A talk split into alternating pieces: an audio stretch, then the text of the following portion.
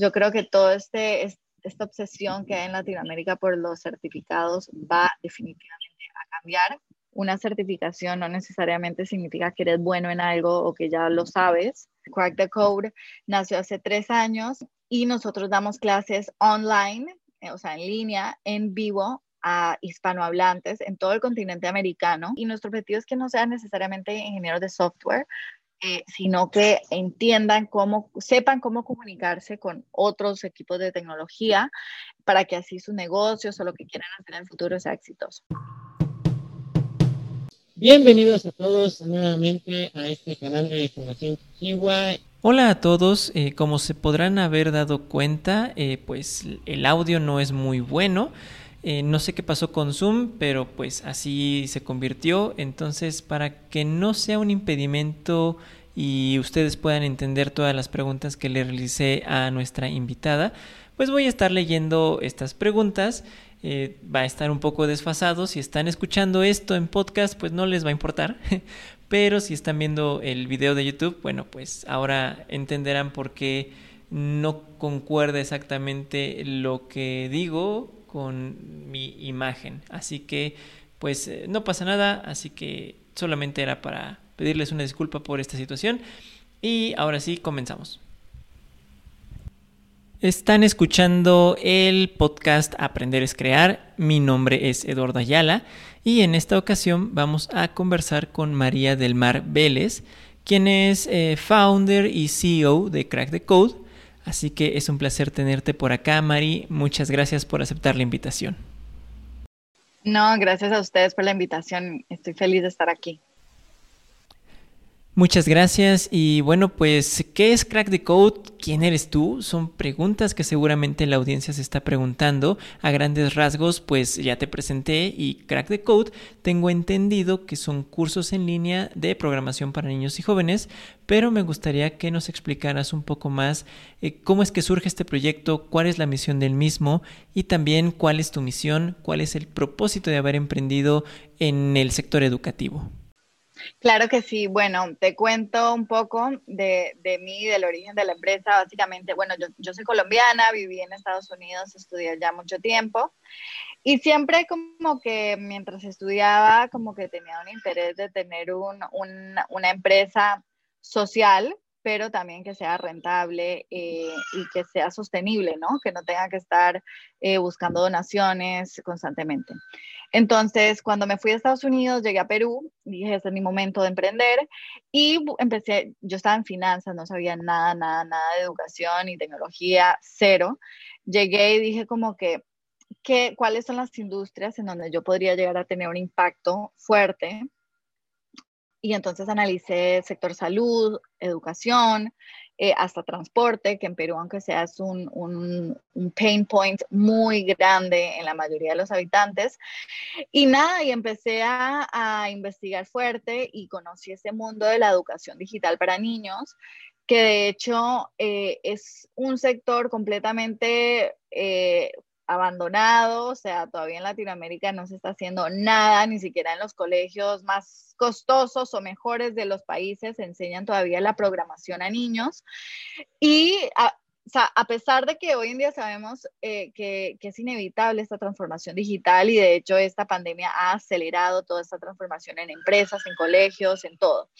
Entonces, eh, em, cuando llegué a Perú, eh, empecé a investigar de ese mundo, me empecé a capacitar, viajar a conferencias, hablar con, eh, con empresas que ya existían en Estados Unidos o en, en, Inglaterra, en otras partes del mundo. Y nada, me obsesioné, me encantó el tema, me di cuenta que es algo crucial, que hace muchísima falta y, y empecé a formar un modelo de negocio que, que tenga como foco, obviamente, man, o sea, lograr tener ingresos, crecimiento. Eh, yo vengo, como te dije, de finanzas, entonces yo obviamente quiero que sea rentable y que crezca y que sea un mercado, una oportunidad de mercado grande, pero que al mismo tiempo pueda utilizar esta infraestructura, esto que ya tengo armado, para poder tener un impacto social. Entonces, actualmente así es como funcionamos. Eh, Crack the Code nació hace tres años em, y nosotros damos clases online eh, o sea, en línea, en vivo, a hispanohablantes en todo el continente americano, em, a estudiantes de 5 a 18 años eh, buscando que salgan del colegio sabiendo programar, sabiendo cómo crear tecnología. La, mayoría de nosotros somos usuarios, consumidores, jugamos, eh, enviamos correos, pero no sabemos qué hay detrás de una computadora, cómo está creado, cómo funciona el Wi-Fi, cómo funciona un celular.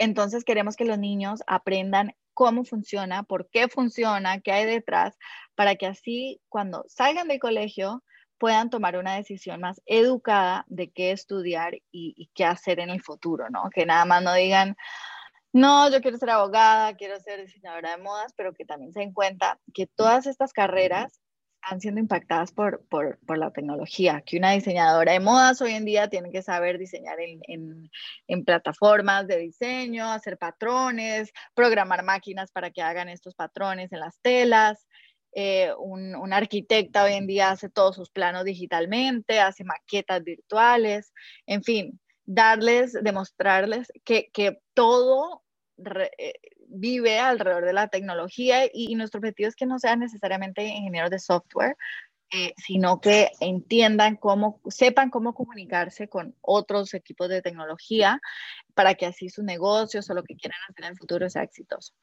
Entonces, bueno, nosotros ya somos un equipo de 24 personas full time.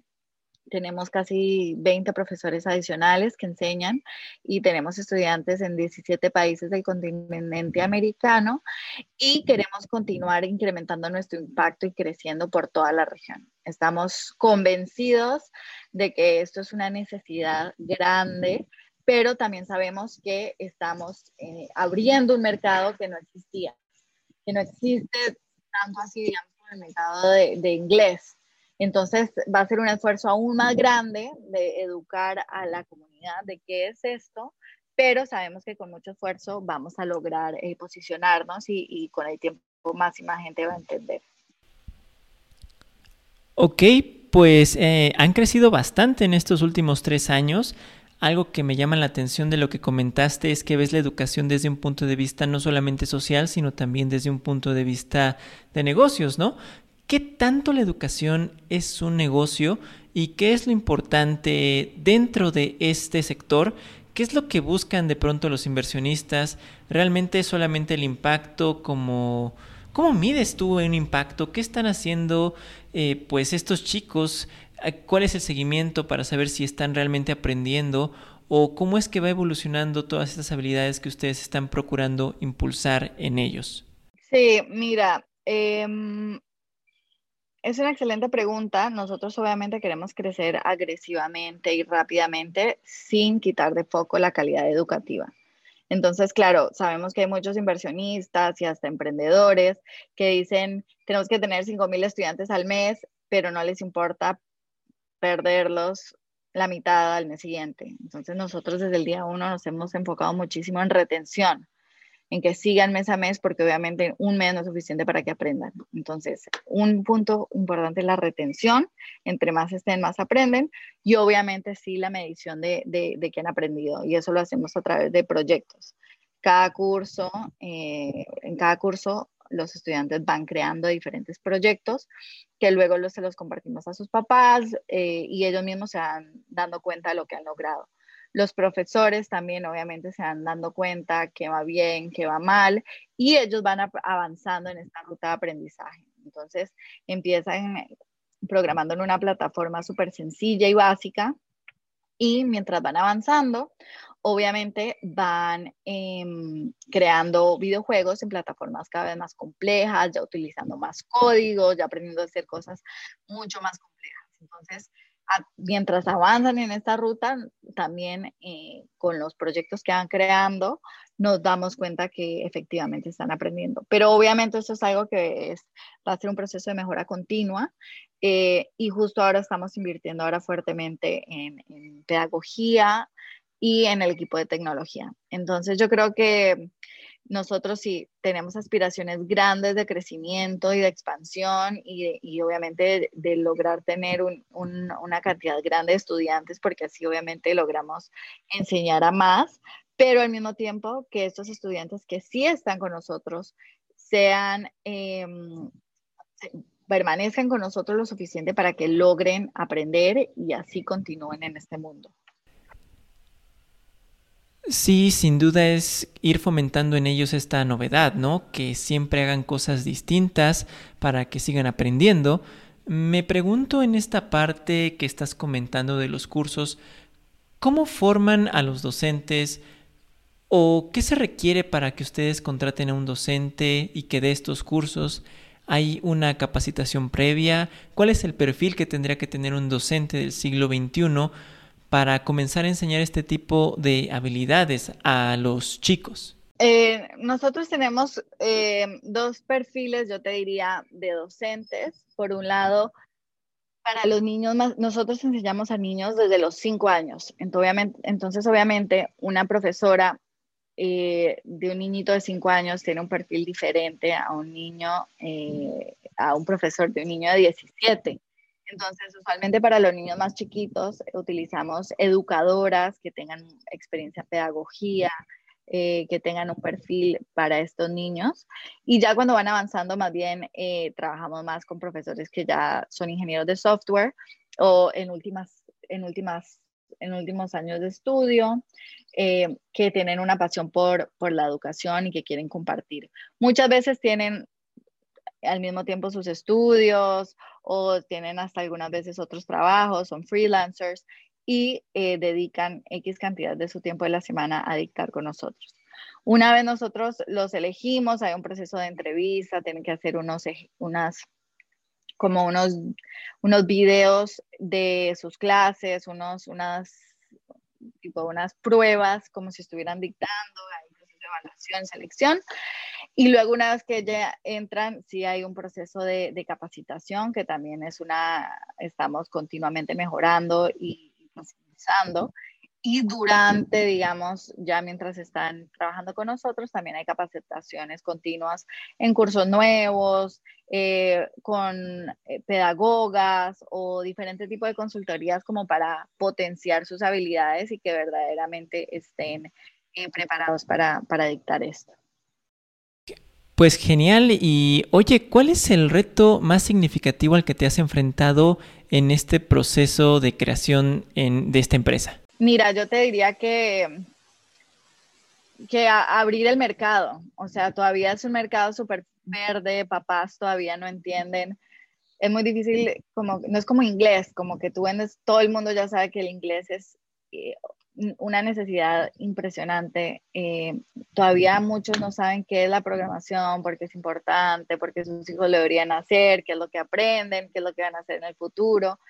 Entonces yo te diría que, que ese ha sido el desafío más grande, poder, es un mercado gigante, pero todavía no es algo de conocimiento masivo. Entonces yo creo que es ver de qué manera lograr entrar a los grupos de WhatsApp de los colegios, de las mamás, contar de qué se trata, por qué es importante, difundir nuestro mensaje eh, y poco a poco lograr entrar a, más casas que, para que los niños se preparen con estas habilidades. Sí, sin duda es complicado transmitir esta importancia de aprender a programar porque no nada más es aprender a programar. Creo que a aprenden el pensamiento crítico, la resolución de problemas, eh, por mencionar algunas habilidades. Exacto. Eh, sí, es, sí, no, estoy completamente de acuerdo. Ellos desarrollan diferentes habilidades, eh, hasta trabajo en equipo, creatividad. Y yo creo que algo súper importante es que se dan cuenta que, mm, que la tecnología no es solo una herramienta de juego y entretenimiento, que se dan cuenta que es una herramienta de, de crecimiento, de desarrollo, de creación. Es como un pincel, literal. Es como un papel y un lápiz para pintar, literal con la tecnología ya puedes crear lo que tú quieras. Entonces es cambiarle ese, ese, ese foco que le tienen a la educación, a la tecnología, perdón, y que se den cuenta que es una herramienta con un potencial inmenso para crear lo que sea que ellos imaginen y que también se den cuenta que eh, es una necesidad sí o sí para el futuro, que sí o sí van a tener que eh, aprender cómo funciona, desarrollar estas habilidades, porque transversalmente se van a, van a impactar todo lo que ellos hagan. Entonces sí te diría que el tema de las habilidades es sumamente importante. Muchas de las personas a las que hemos entrevistado, entre ellos docentes y también creadores, como tú de otros proyectos educativos, nos comentan que uno de los grandes retos de Latinoamérica es el acceso a Internet, no tanto a los dispositivos, sino al Internet como, como tal. ¿Cómo ves tú este panorama? Eh, ¿Realmente es, si hay una brecha muy grande o es un impedimento para que soluciones como la tuya tengan impacto en Latinoamérica? Sí, mira, la verdad que sí es un, un reto y sí es un, una barrera es la realidad. Eh, nosotros ahora, bueno, antes con los colegios públicos tenían salones de cómputo con internet, obviamente no el mejor internet, pero claro, lográbamos enseñar ahí a todos los niños. Hoy en día, como no pueden ir al colegio, eh, entonces, claro, estamos limitados a enseñar a los que sí tienen equipos e internet en sus casas.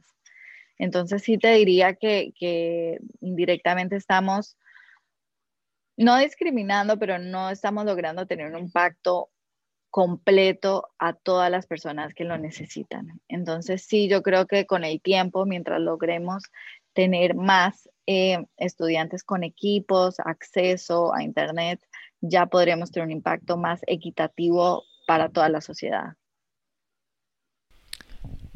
Ok, entonces entiendo que al principio, o al menos antes de la pandemia, iban directamente a los colegios e impartían ahí algunos talleres y cursos.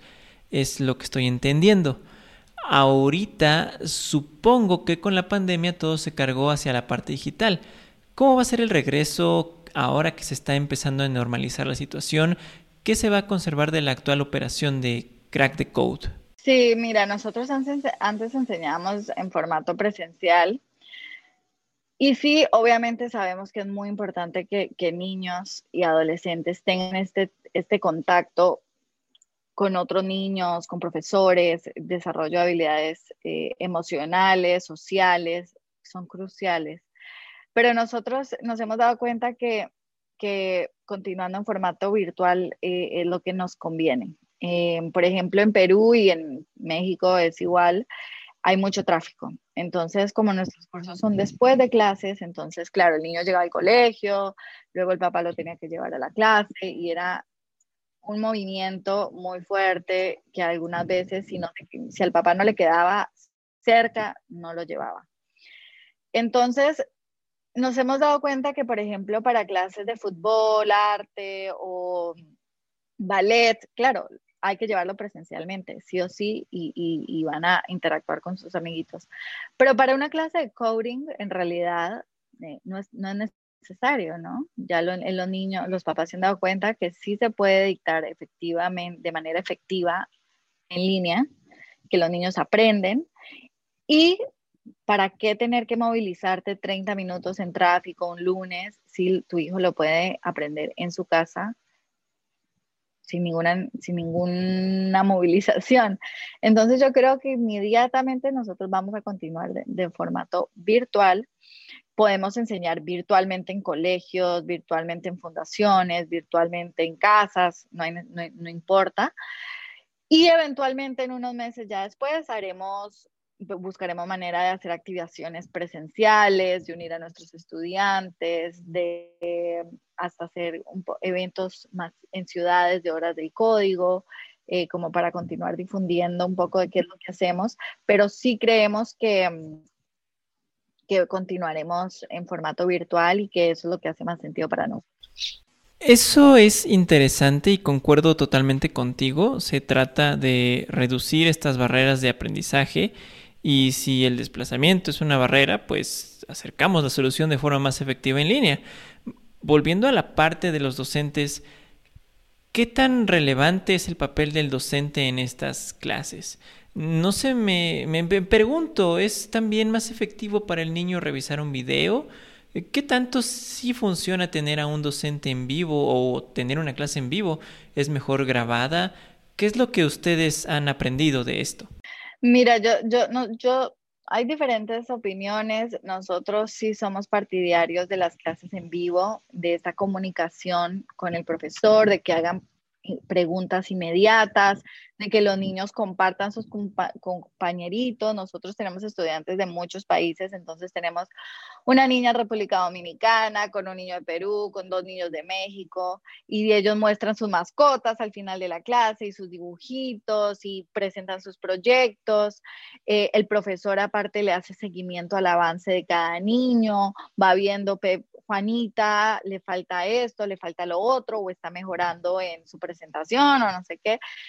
Y es, un, es una manera de agregarle personalización al día a día. Obviamente lo más masivo, lo más fácil es tener clases grabadas. Obviamente para escalar, para tener un negocio es lo más fácil, pero con niños especialmente, y más que en Latinoamérica todavía no tenemos tanta disciplina para sentarnos a aprender en línea, eh, yo te diría que, que ver un, que un niño vea un video en media hora no lo va, no va a haber una calidad de aprendizaje igual a que un niño esté con un profesor en vivo, aconsejándole, enseñándolo en vivo y en directo de cómo se hace cada cosa. También para, para este tema de socialización, de, que, de, conversar con otros y todo, también creemos que es, que es sumamente valioso. Sería bien interesante que de pronto Crack the Code también enseñara a profesores a dar clases. En otras escuelas creo que sería otro servicio que igual se estaría demandando porque ahorita con la pandemia todo el mundo se está preguntando cómo paso una clase física a una clase virtual. Eh, no me dejarás mentir, es muy distinto, no tiene los mismos elementos. ¿Qué es lo que más has disfrutado de este proceso? Yo creo que, lo que más he disfrutado es ver que, que podemos tener un impacto a gran escala inmediato. Eh, antes en presencial, obviamente la, operación, la logística era mucho más compleja. Nosotros enseñábamos eh, presencialmente como a 400, 500 estudiantes en todo el Perú, eh, prepandemia, en el, un punto alto. Y era muy difícil la logística, los profesores, para ellos era súper complejo tener que estar movilizándose una hora, dos horas en, en un carro para llegar a una clase de hora y 15 y, lograr llegar a 30 niñitos nada más. Eh, mientras que ahora desde sus casas eh, pueden impactar a miles de niños en un mes. Entonces, nos hemos dado cuenta que sí aprenden, sí hay resultados eh, y, que, y que sí se puede hacer y que podemos no solo enfocarnos en Perú, sino que podemos tener estudiantes en República Dominicana, en México, en Ecuador, en donde hay necesidad y todavía no hay una solución. Entonces yo creo que eso es lo que más me ha emocionado, ver cómo logramos además tener talento de todo el mundo como profesor y como parte de nuestro equipo. Ya tenemos miembros del equipo en Costa Rica, en México, en Colombia, en Argentina, hasta en República Checa. Entonces, tener excelente talento de donde sea que esté, yo creo que es súper potente para así lograr mejorar nuestro producto y tener el mejor del mercado. ¿Tú alguna vez fuiste profesora? Eh, perdón, no sé si hayas tenido también esa experiencia. No, nunca he sido profesora. Al inicio, cuando estábamos haciendo pilotos, antes de, lanzar Crack the Code, yo era la, yo era la profesora con, con otro chico eh, entonces ahí me tenía que preparar, tenía que aprender, tenía que ver videos y todo, y, enseñaba yo los, como dos o tres meses.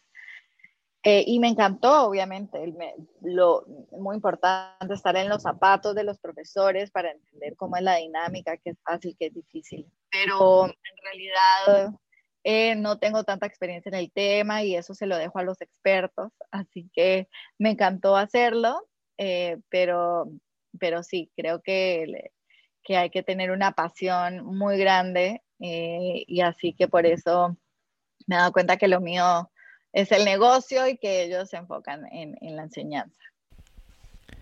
Sí, y creo que no está mal, o sea, siempre tiene que haber muchos actores involucrados en un proceso de desarrollo para que una solución realmente sea efectiva. Exacto. Me gustaría preguntarte, ¿Qué te gustaría que cambiara en los siguientes cinco años en la educación en América Latina? Mira, yo te diría que por un lado en educación privada, de colegios privados, yo creo que algo muy bueno de esta pandemia, al ser virtual, es que ha exigido que las instituciones suban su nivel. Porque claro, mm, tú sabes cómo es en Latinoamérica, los colegios tienen una marca, un renombre, digamos, yo quiero que mi hijo esté en tal colegio, no necesariamente por la calidad educativa, sino por, porque es un, un, algo, un statement social, ¿no? Mi hijo va a tal colegio, mi hijo va a tal. Em, sin necesariamente ser el mejor colegio o tan bueno como pretenden serlo. Entonces, esta pandemia ha traído el colegio a casa y los papás han visto la realidad de la educación de los colegios y se han dado cuenta en muchos casos que está mala, que está buena y han exigido más del colegio. Entonces yo creo que esto es algo súper potente y espero que continúe. Eh, como te digo, estos, muchos de estos colegios son caros, piden mucho, cobran muy alto y sin embargo no van reevaluando sus currículas para reflejar la nueva realidad en la que estamos.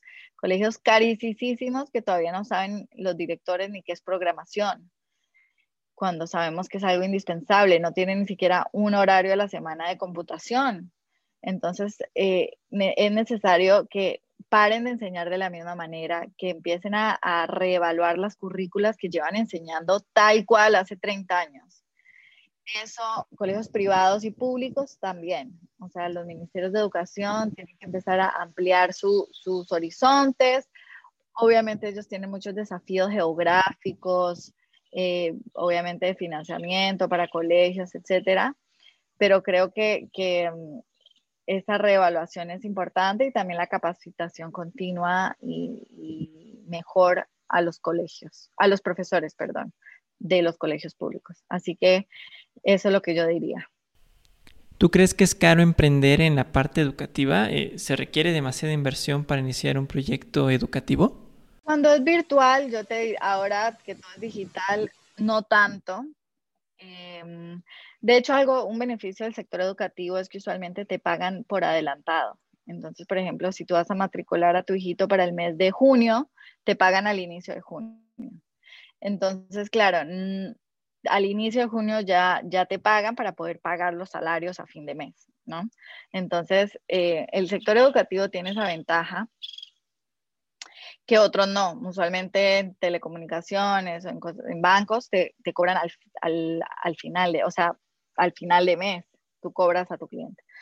Entonces, esa, el, sector educativo tiene esas dinámicas positivas, eh, pero obviamente ya si tienes que crecer algo en grande, si necesitas capital y, buen, buena gente. Yo te diría, un buen equipo es crucial y nosotros, digamos, hemos invertido fuertemente en eh, elegir a muy buena gente y a tener una buena cultura laboral, que seamos amigos, que conversemos, que haya un espacio de intercambio de conocimientos, que todos estemos desafiados, que aprendamos y que compartamos esta misión. Em, y, claro, si, si tenemos eso, yo creo que todo es mucho más fácil y, vamos a hacer todo un mejor trabajo. Sí, sin duda. Y algo que me gusta del proyecto es que creo que también es una oportunidad para que el profesor pueda explorar otras opciones y que se integre a un equipo de trabajo que comparta esa misión y esa visión de enseñar, que es algo que creo que falta mucho en el sector educativo porque muchas veces vas a los colegios y el equipo docente no está en armonía ni con sus compañeros ni con los administrativos. ¿Cuál crees que sea la clave para que ustedes hayan logrado ese buen ambiente de trabajo?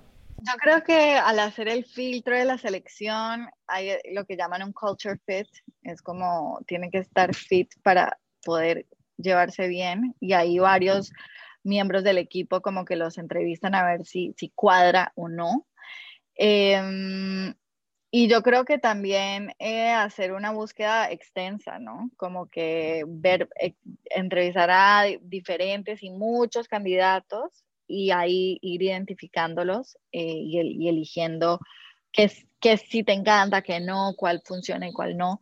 Entre más entrevistas, obviamente, más te vas dando cuenta qué es lo que te gusta, qué es importante para ti, qué no.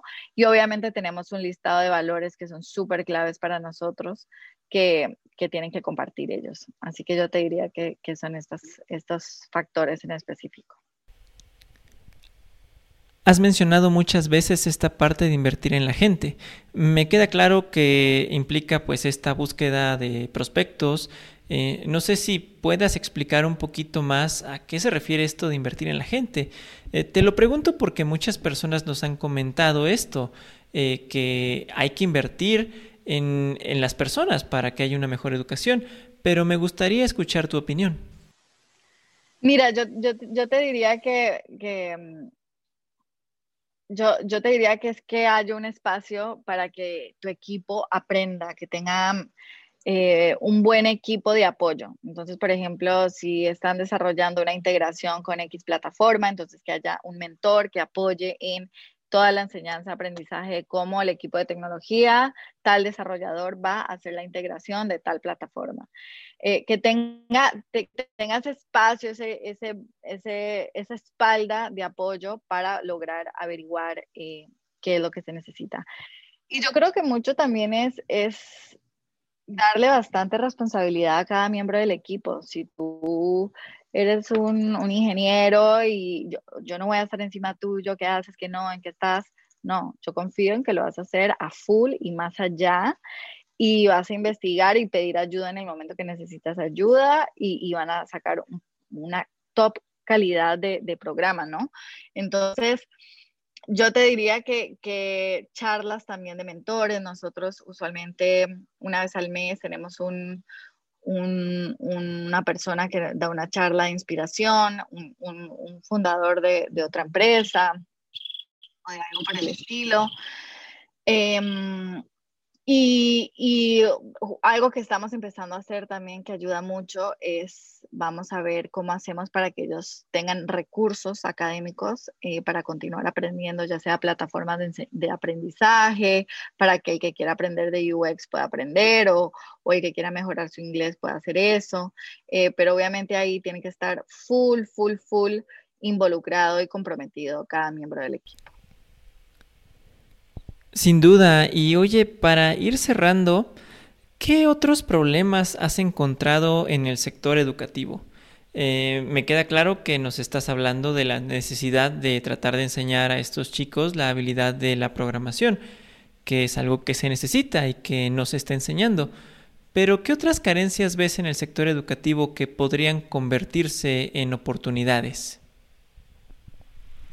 Bueno, hay muchas oportunidades ahora. Yo creo que hay una necesidad, como te decía, de, de, tener colegios nuevos, colegios privados y ojalá también se pueda públicos, pero te diría privados que, que cambien el status quo, que vean la educación con un, un, ojo diferente, con una visión diferente, más moderna, y no que sean los mismos antiguos que porque ya tienen fama, eh, sigan haciendo lo que sea que les da la gana. Eh, yo diría que todo el tema de certificaciones tiene que cambiar. Una certificación no necesariamente significa que eres bueno en algo o que ya lo sabes. Eh, muchas personas llegan con su certificado de graduación de inglés y hablas con ellos y no saben bien hablar inglés. Entonces, lo mismo es en la ingeniería, si tú no sabes bien, puedes ser un certificado, pero si no sabes bien programar, se va, va a ser evidente en tu código, ¿no? Entonces, yo creo que toda este, esta obsesión que hay en Latinoamérica por los certificados va definitivamente a cambiar. Y por último, yo creo que también eh, lo que llaman higher education eh, va a ir cambiando también. Ya no va a ser necesariamente necesario tener un, una, un título universitario de cuatro o cinco años. Ya vas a poder tener cursos más cortitos, dos años enfocados en ciertas cosas eh, sin tener que dedicar tanto tiempo a, a, una carrera porque hay un costo de oportunidad tremendo, ¿no? Hay una inversión económica grande. Entonces yo creo que estos son aspectos que con el tiempo van a ir cambiando más, ya están cambiando, pero van a cambiar más y obviamente cada sociedad va a tener que ir eh, adaptándose a eso. Sí hay quien dice que la universidad del futuro van a ser las empresas realmente. Eh, eso sería algo interesante de ver. Um, antes de cerrar, mencionaste también que los papás están visibilizando esta necesidad. ¿Qué retroalimentación recibes de ellos? Eh, ¿Ven las muestras de los trabajos de los chicos? ¿Lo que hacen? Eh, ¿qué, ¿Qué te han comentado? Sí, nosotros ahora más, más que nunca estamos invirtiendo fuertemente en, en esta transparencia con los padres, de que, de que se den cuenta qué es lo que están aprendiendo sus hijos, qué están creando, hacia dónde van. Eh, ahí nos mandan mensajes muy contentos, estamos también empezando a hacer más entrevistas a padres como para ver qué estamos haciendo bien, qué estamos haciendo mal. Obviamente si hay oportunidades de mejora, Em, pero sí te diría que, que, como es un tema que todavía no se entiende tanto, entre más información y claridad des, mejor. Eh, entonces sí, sí es algo que, que, le estamos metiendo mucha energía y vamos a ir mejorando aún más. Pero sí, obviamente el feedback es muy positivo, tenemos una retención muy alta y obviamente con el tiempo queremos continuar mejorando. Pues esperemos que crezcan bastante y no sé si quieras compartirnos alguna página o red social donde podamos revisar más información al respecto. Sí, claro que sí. Nos pueden encontrar en crack the code, crack e y ahí van a ver toda la información de nuestros cursos. También estamos en Instagram, en Facebook, crackthecode.la y, y Cualquier duda nos escriben por WhatsApp o por cualquier canal y les estaremos enviando más información. Perfecto, pues vamos a estar compartiendo estas redes en la descripción del video, en nuestra newsletter y también en nuestra página oficial. Muchas gracias por tomarte el tiempo para platicar con nosotros. Nos encanta tener creadores como tú que comparten la idea de que aprender es crear, que hay que hacer cosas con el conocimiento y desarrollar todas nuestras habilidades. Muchas gracias, Mari. Estamos en contacto. Exactamente. Listo, Eduardo. Buen día. Muchas gracias y estamos en contacto.